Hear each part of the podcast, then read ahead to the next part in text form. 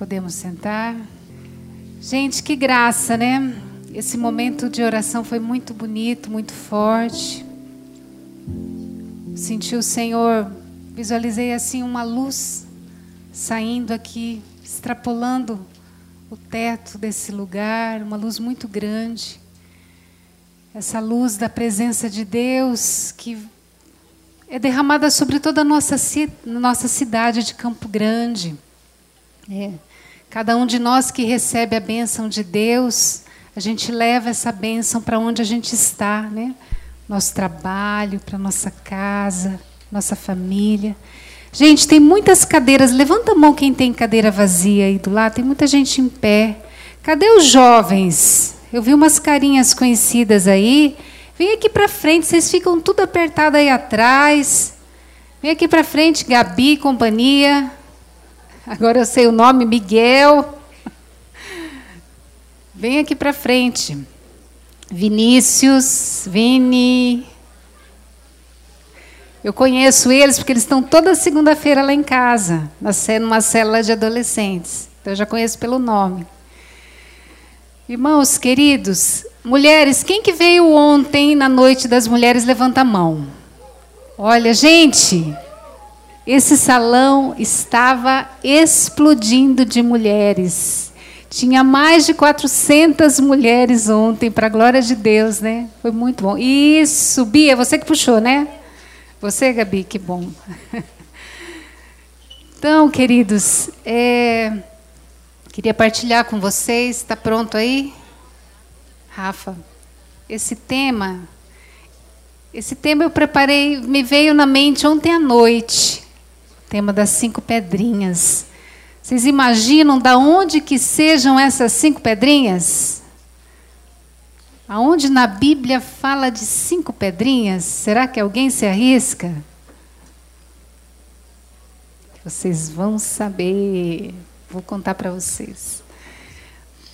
Pode passar aí. É nessa passagem bíblica aí, ó. Reconhecer essa passagem bíblica? Davi e Golias. Está lá no livro de Samuel. Queria ver quem trouxe a Bíblia. Levanta a mão. A Bíblia, aliás, a Bíblia. A Bíblia. Isso. Quem não trouxe precisa adquirir esse hábito essencial para a sua vida espiritual.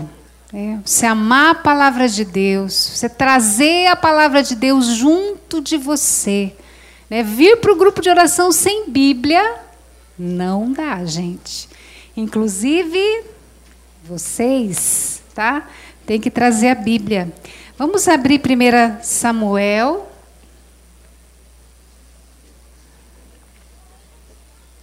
Deixa eu tô. Livro de Samuel. É primeira, né? Primeira 17 capítulo 17, 38 a 51. Nós temos a história de Davi narrada neste livro. 1 Samuel é um livro histórico, faz parte dos livros históricos da Bíblia. Né? Então, é uma linda história que nós vemos o amor de Davi por Deus, é, o grande amor de Davi por Deus. Davi amava tanto a Deus que um dia ele morava ainda com a sua família, mas ele ia lá aonde estava o exército de Israel levar alimento para os seus irmãos que estavam no exército, né? E chegando lá, ele viu um gigante que desafiava o exército de Israel e provocava, falando mal de Deus. E Davi se incomodou com isso e viu a covardia nos seus irmãos, em todo o exército. Ninguém tinha coragem de enfrentar aquele gigante. Todo mundo com medo, todo mundo quietinho ali, com medo de morrer. E Davi não aceitou isso. E foi lá, falou assim: quem que é esse que ousa né, ofender o Deus de Israel? E aí ele se propõe a lutar com o gigante. Olha só a coragem. Por amar a Deus, né, gente? Por amar a Deus. Então, leia comigo no versículo 38, né? O rei vai revestir Davi, vai preparar ele para essa luta com o gigante. Olha só o que, que acontece. O rei revestiu Davi com sua armadura, pôs-lhe na cabeça um capacete de bronze e armou-o de uma couraça. Davi cingiu a espada de Saul por cima de sua armadura e tentou andar com aquela equipagem inusitada. Você imagina ele pequeno colocando tudo isso? Mas disse a Saul, Saul era o rei: Não posso andar com isso, pois não estou habituado. E tirando a armadura, tomou nos tomou seu cajado e escolheu no regato cinco pedras lisas, pondo-as no alforge de pastor que lhe servia de bolsa. Então ele abaixou ali, pegou cinco pedras e colocou no seu alforge. Tirou toda aquela armadura. Em seguida, com sua funda na mão, avançou contra o filisteu. De seu lado, o filisteu, precedido de seu escudeiro, aproximou-se de Davi. Mediu-o com os olhos e vendo que era jovem, louro e de delicado aspecto, desprezou-o.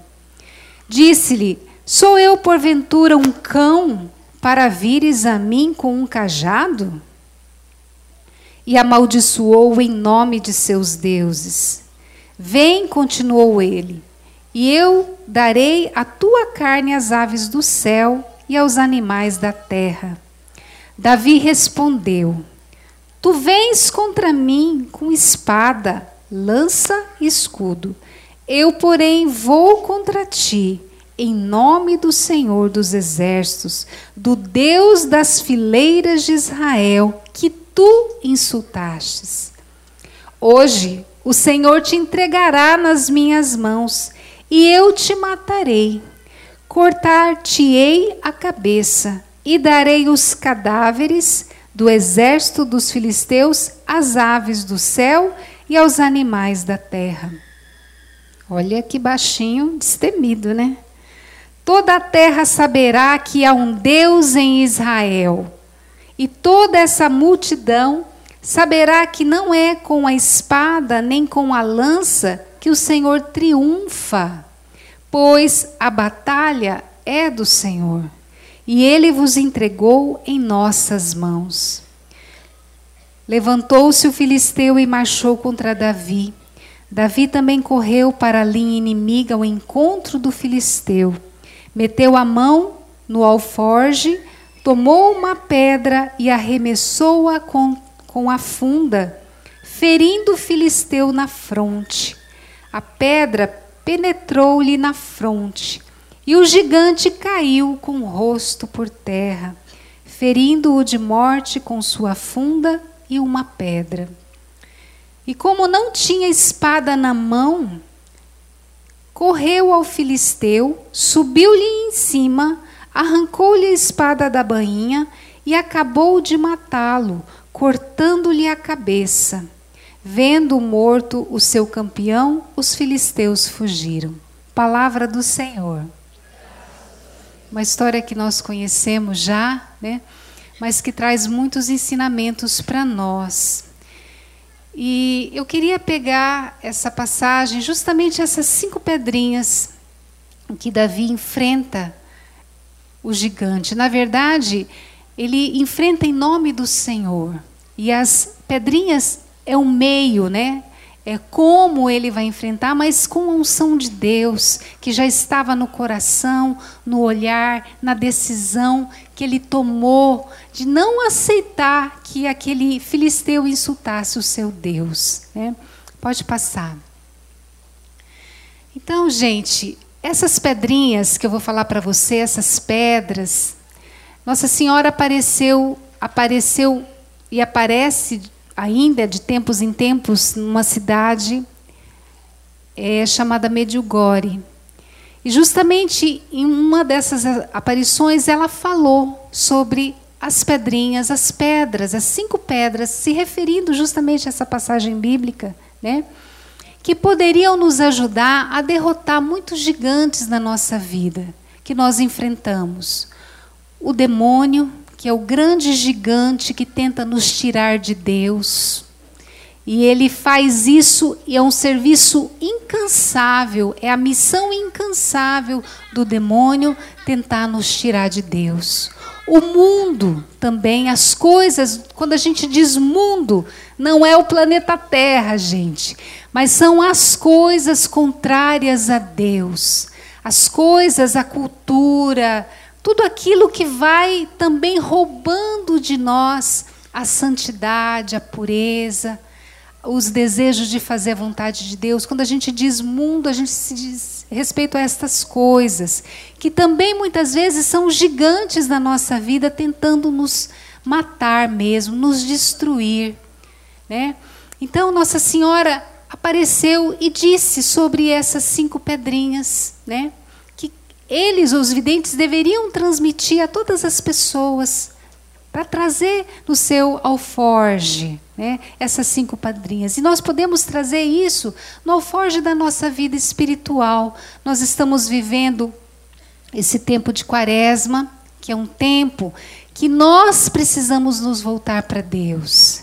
A igreja dá para nós essa oportunidade, esse tempo de conversão, é, para que a gente. Por quê? Porque nós somos pecadores.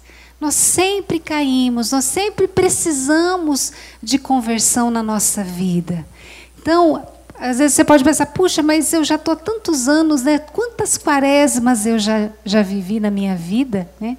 Mas cada quaresma é um tempo de graça para a nossa conversão. Porque o nosso processo de conversão, gente, é subir degraus, subir degraus. Né? Santa Teresa dizia, né, que uma alma que tenha um apego sequer não sobe o primeiro degrau da oração. Você imagina, né? Então, onde nós nós estamos nesses degraus aí? Onde nós estamos na nossa vida espiritual? Então, essa primeira pedra que nós podemos trazer nesse nosso alforje para nossa vida espiritual e já iniciar, se ainda não iniciamos, não só no tempo da quaresma, no tempo da quaresma somos chamados a, a mergulhar na vida espiritual, né, buscando a conversão, para que depois, com esse gás que nós acumulamos na, na quaresma, a gente toque a nossa vida durante todo o ano, né, até a próxima quaresma. Então, a primeira pedra é justamente a pedra da oração. Na aparição, Nossa Senhora fala do rosário. Rezar, vamos ler juntos lá a primeira pedra? Rezar com coração o rosário diariamente. Né? Eu coloquei, claro, além do rosário, a oração pessoal. Né? Quem assistiu o filme Quarto de Guerra? Levanta a mão. Muito bom, né? Quem não assistiu, tá lá no YouTube, assista. Vale muito a, a pena porque é um ensinamento muito bonito. É um filme evangélico sobre a intimidade com Deus, a vida de oração e como a vida de oração muda a nossa vida, né? Então ali é duas imagens do filme, a imagem daquela mulher, daquela senhora que vai ensinar essa mãe de família a rezar e a partir do momento que essa mulher começa a rezar, a família dela toda muda, se transforma. A gente vê ela rezando em família, né? Uma outra graça que ela recebe na vida dela. Então, queridos, nós precisamos falar de oração nunca é demais. Nunca é demais. Eu eu leio muito sobre oração. Faz muitos anos que eu busco a oração pessoal na minha vida. Apesar das minhas quedas, eu sempre recomeço e sempre tenho um desejo grande no meu coração de crescer na minha vida de oração. Porque é na minha vida de oração que eu sustento a minha vida espiritual. Quando eu deixo de rezar, eu vou me esfriando. Eu vou a vontade de Deus me parece, me parece uma coisa muito ruim, muito difícil, eu já não vou querendo muito, né? Então, queridos, nós precisamos cultivar a vida de oração. Viver só da oração, do grupo de oração, não é possível. Né? Nós precisamos ter uma vida pessoal, na minha casa. Não posso viver da oração do meu marido, não posso viver da oração dos meus filhos. Eu tenho que desenvolver a minha vida de oração. Né? Eu preciso, nos meus 20, nas minhas 24 horas que eu tenho no meu dia, separar um tempo que é de Deus. É, senão eu estou roubando o tempo que eu preciso dar a Deus. Que Deus deseja estar comigo, né, na minha casa. Na minha casa eu tenho que ter um lugar para me poder orar. Não posso rezar de qualquer jeito. Posso sentar na mesa, falar agora eu vou rezar, ou sentar na minha cama, ou deitar. Não!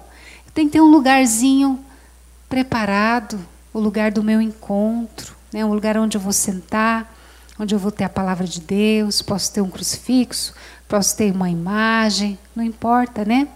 Posso acender uma vela. Eu gosto de rezar com vela, né? Gosto de acender uma velinha. Gosto de rezar sozinha, assim, sem barulho, num momento na minha casa que eu já sei que é a hora para me rezar, porque o, minha filha não vai, me, não vai me incomodar naquele momento, meu marido.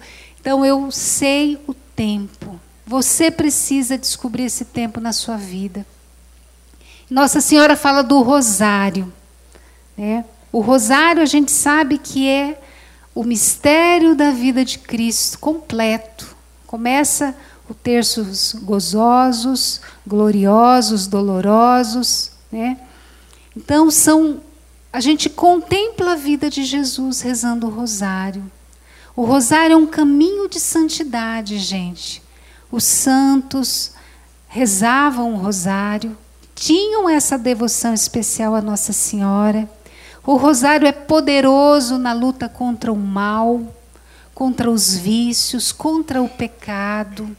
Né? Nós precisamos, às vezes, existem pessoas que conseguem rezar os quatro terços por dia, né? Tem o tempo para isso. Eu acho bonito ver as pessoas que já estão aposentadas, que já não têm aquela vida corrida de trabalhar, de, de estudar, e tem esse tempo para se dedicar à oração. Eu estava em São Paulo esse final de semana e a gente teve a graça de ficar num, na casa de uma amiga lá, que quase em frente era a igreja. Tinha missa sete e meia da manhã e seis da tarde. Aí a gente foi à missa quase todos os dias que nós estávamos lá em São Paulo. E a gente chegava lá, nós éramos os mais jovens na missa, né? Todo mundo de cabelinho branco, de idade. Mas que bonito ver, né? As pessoas dedicadas a Deus em oração. Então, queridos, você precisa colocar esta pedra nesse seu alforge da sua vida espiritual. Você precisa ser responsável pela sua vida espiritual. Você precisa tomar jeito, né? Eu, Lucimara, preciso tomar jeito, vergonha na cara. Preciso ser devota de Nossa Senhora, rezar o meu terço todo dia. Né? Então, queridos, essa pedrinha traz muitas bênçãos na nossa vida, muitas graças, e nós precisamos desenvolvê-la. Não só as mulheres, mas os homens. Os homens, como são eleitos por Deus para governarem a casa, a família, precisam estar à frente na vida espiritual também da família. Por isso precisam rezar. Pode passar a segunda pedrinha. Vamos ler juntos? Receber a Sagrada Eucaristia com frequência, se possível diária. Que bênção se pudéssemos ir à missa todos os dias, né? Mas na minha vida hoje não, isso não é possível.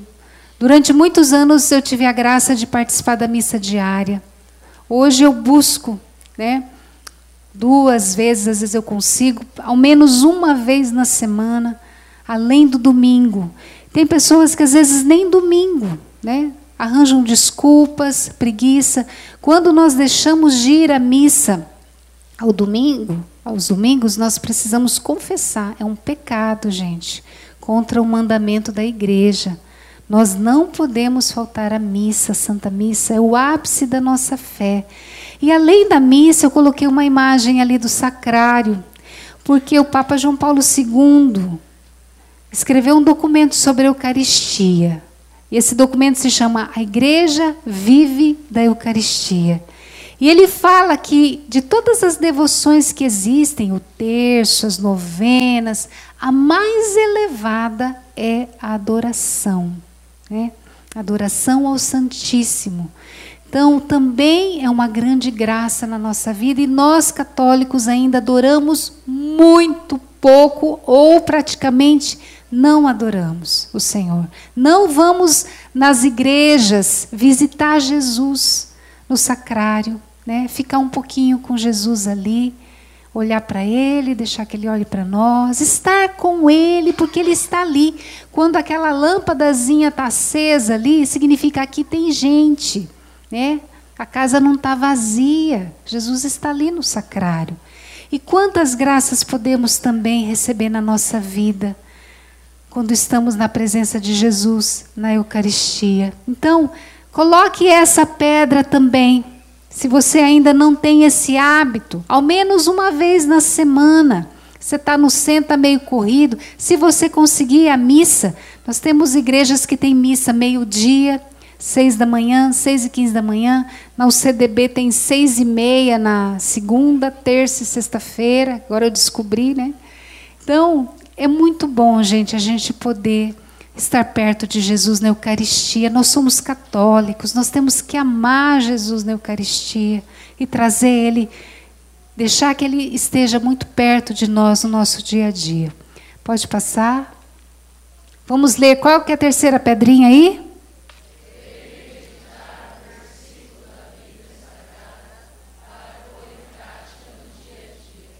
Olha só, né? Puxa vida, vocês viram que precisa dar tempo para Deus para fazer tudo isso, né? Oração pessoal, terço, Bíblia, né? A palavra de Deus, que é o próprio Jesus. A mesma dignidade de Jesus na Eucaristia é a mesma dignidade de Jesus na palavra, né? Então, estar diante da palavra é tão digno quanto estar diante de Jesus no sacrário. E você pode estar diante dele todos os dias na sua casa. Você tem rezado com a Bíblia? Você tem lido a Bíblia? Você conhece? Sabe quantos livros tem na Bíblia? Gente, nós precisamos ler ao menos uma vez na nossa vida a Bíblia inteira. Né? Quanto tempo será que demora para a gente ler a Bíblia inteira? Vocês fazem ideia? Se a gente ler quatro capítulos por dia, em um ano a gente consegue ler a Bíblia. Né? Ontem eu falava para as mulheres do livro de Ruth, que é só quatro capítulos. Um outro livro curtinho, que é quatro capítulos também, é o livro de Jonas, do profeta Jonas. Então, a gente precisa Comece pelos evangelhos, comece pelo Novo Testamento, pelas cartas. É, a gente precisa conhecer a palavra de Deus. Eu quero. Uh, olha aí, ó que unção, Gabi. Essa menina que tem dom, gente. Pedrinho, essa tua filha é muito abençoada, viu? Então, queridos, e ali eu coloquei aquelas imagens, né, de uma pessoa visitando um doente e também uma imagem da Madre Teresa dando comida, né, para uma pessoa pobre, porque justamente esse estar diante da palavra de Deus precisa ter consequências práticas na minha vida. Né? Às vezes eu tenho um doente na minha família que eu não visito. Né? Às vezes a gente até vai visitar outros doentes, mas tem gente às vezes dentro de casa que está doente. Às vezes tem gente dentro da família que está com necessidade. E essa palavra precisa se tornar prática na nossa vida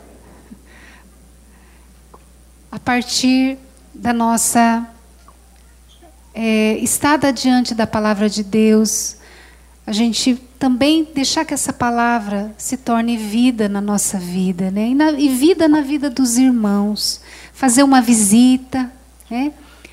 e visitar um vô, um tio, conversar, sentar para conversar, para escutar. Isso já é, gente, amor, né? Isso já é gesto de amor, já é a prática do dia a dia da palavra de Deus. Pode passar. Vamos ler aí a quarta pedra.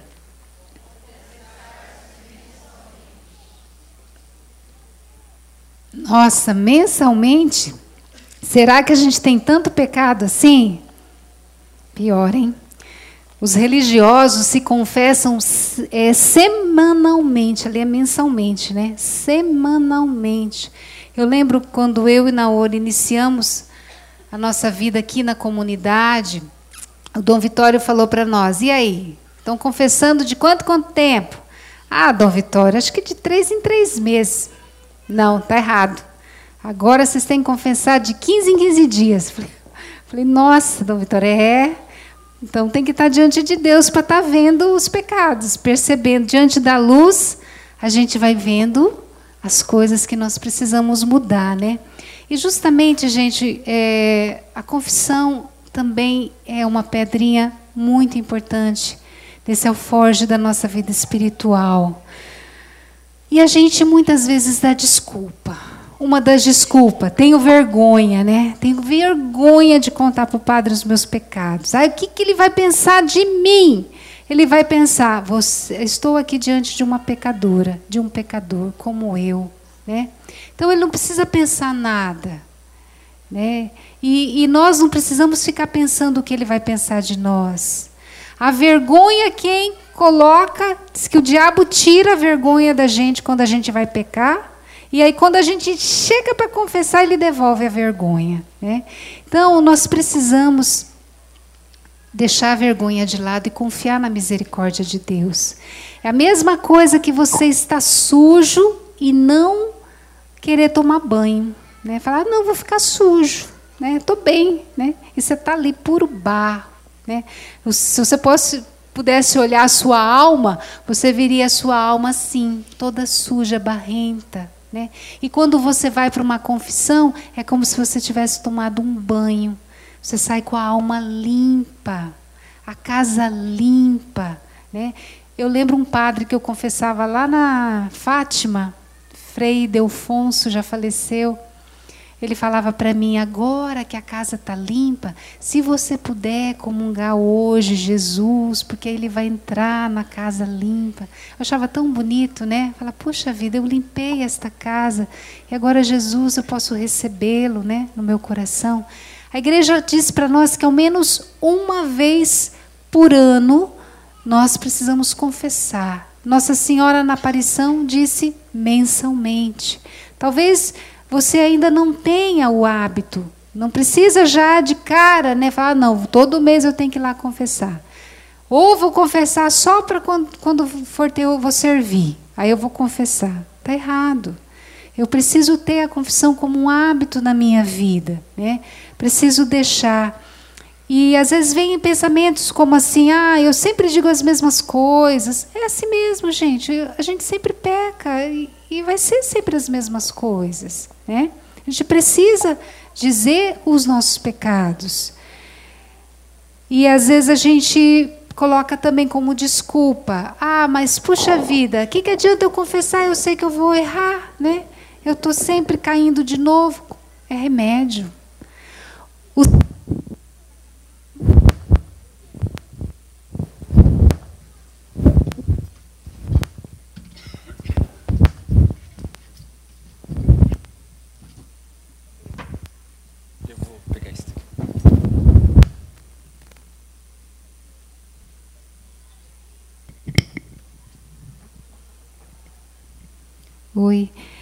Então, o sacramento da confissão, ele é um sacramento de cura, né? De uma cura espiritual, né? Os pecados são como doenças espirituais que nós trazemos na nossa vida. Então, quando a gente se confessa, é o antídoto para essas doenças espirituais. Então, gente, nós precisamos buscar a confissão, né? E às vezes tem pessoas que dizem assim: É, mas e se o padre contar os meus pecados para alguma pessoa, para alguém, né?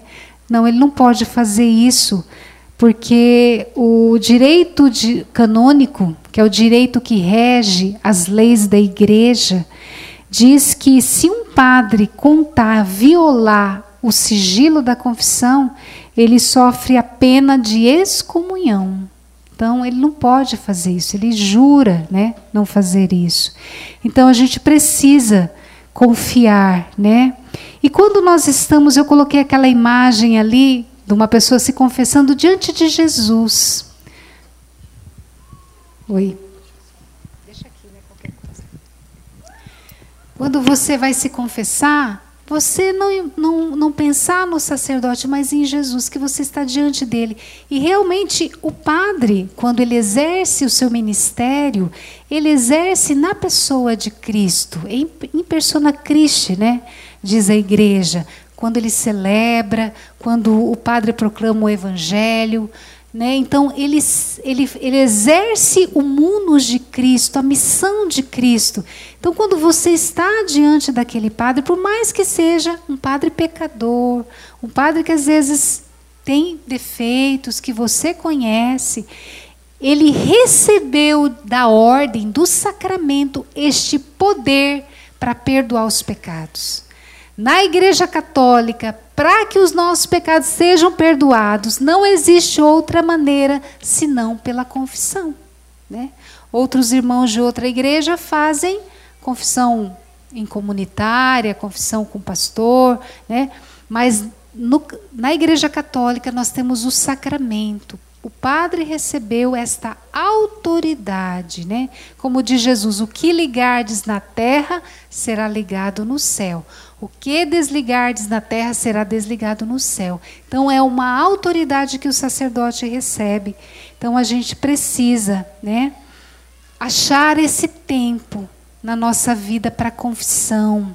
Às vezes tem libertações que não aconteceram na sua vida ainda, na sua família, porque existem coisas lá atrás que ainda você não confessou. A gente deve fazer de tempos em tempos uma confissão geral. Você começa a lembrar lá a partir dos sete anos de idade. Aí você vem vindo até os dias de hoje. É uma grande graça, gente. E para isso, nós precisamos pedir o Espírito Santo. É o Espírito Santo que nos convence da verdade, né? Então, sem o Espírito Santo, a gente não consegue reconhecer, nos reconhecer pecadores. A gente o orgulho deixa a gente cego, a gente se acha bom. A gente fala, ah, eu, eu não preciso, eu não matei ninguém, eu não roubei ninguém. Então a gente fica nessa coisa dos mandamentos, né? E a gente esquece que às vezes nós não amamos a Deus como deveríamos, não amamos o irmão como deveríamos, né? É, e às vezes vivendo a hipocrisia e tantas outras coisas. Então a gente precisa viver este sacramento, essa pedrinha aí. Vamos passar. Vamos ver a, a quinta e última, né, Pedrinha? Vamos ler juntos? Jejuar a pão e água às quartas e sextas-feiras. Esse é o pedido de Nossa Senhora também nessas aparições em Medjugorje, né? O jejum às quartas e sextas-feiras. E eu queria falar para vocês assim como um relâmpago, gente, não sei se eu vou conseguir, os tipos de jejum. Você pode procurar isso no site da Canção Nova. Você pode ler depois. O Padre Jonas escreveu um livro chamado Práticas de Jejum, bem fininho, bem pequenininho, super fácil de entender, né? E eu queria explicar para vocês esses quatro tipos de jejum, que você encontre um dos quatro para que você possa ter essa pedrinha dentro do seu alforje aí da sua vida espiritual. O primeiro tipo é o jejum da igreja. Como que é esse jejum? Qualquer pessoa pode fazer esse jejum. Até os doentes, porque é, a água e os remédios não quebram o jejum. Né? Como que é feito esse jejum da igreja? Você toma o teu café da manhã, né? E depois você vai escolher uma refeição, ou o almoço ou o jantar, né? E aí a na refeição que você tirar, por exemplo, não vou almoçar, tomei meu café da manhã, não almoço. Eu posso, você pode fazer uma refeição de um lanche leve. Você pode fazer. A igreja ensina isso, né? Então, é, você não pode, por exemplo, ficar comendo, tomando refrigerante, é, chupando bala, é, é, comendo doce, nada disso. Você tem que só ficar com essas refeições. Então, esse é o jejum da igreja, né? O jejum muito prático de fazer, muito fácil, né? E a refeição que você vai fazer, você não fazer tipo, ah, eu não almocei, então é minha, meu prato da janta é uma montanha. Não sem exagero, você vai comer menos. Por que, que a gente faz jejum, gente? A gente faz jejum para deixar o corpo leve para a oração.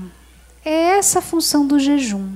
E outra coisa, para é, segurar a nossa gula, né? A gula gera tantas outras doenças espirituais, desordens, até a nível sexual até de, de, exacerbação sexual por causa da gula. Pessoas que não se controlam no seu comer, né? E o jejum traz para nós a moderação, a temperança, virtudes que a gente precisa para a nossa vida espiritual. O outro tipo é o a pão e água, né? Que você pode tomar o seu café da manhã normal, até as nove da manhã, né? Não vai tomar café da manhã onze da manhã. Então, até no, as nove da manhã, e aí depois, é, você, no restante do dia, você vai. Se você tiver fome, você come o pão. Se você tiver sede, você toma a água. Não coma os dois juntos, porque isso fermenta e pode te dar dor de cabeça. E não é também para comer um pãozão. É, deu aquela fome, come um pedacinho, só para segurar ali, né? Então, quem que pode fazer esse tipo de jejum a pão e água? Quem não tem problemas de saúde, lógico, né? Pessoa não tem problema e você encerra esse jejum às 18 horas da tarde. Tá? É, o terceiro tipo de jejum é o jejum à base de líquidos.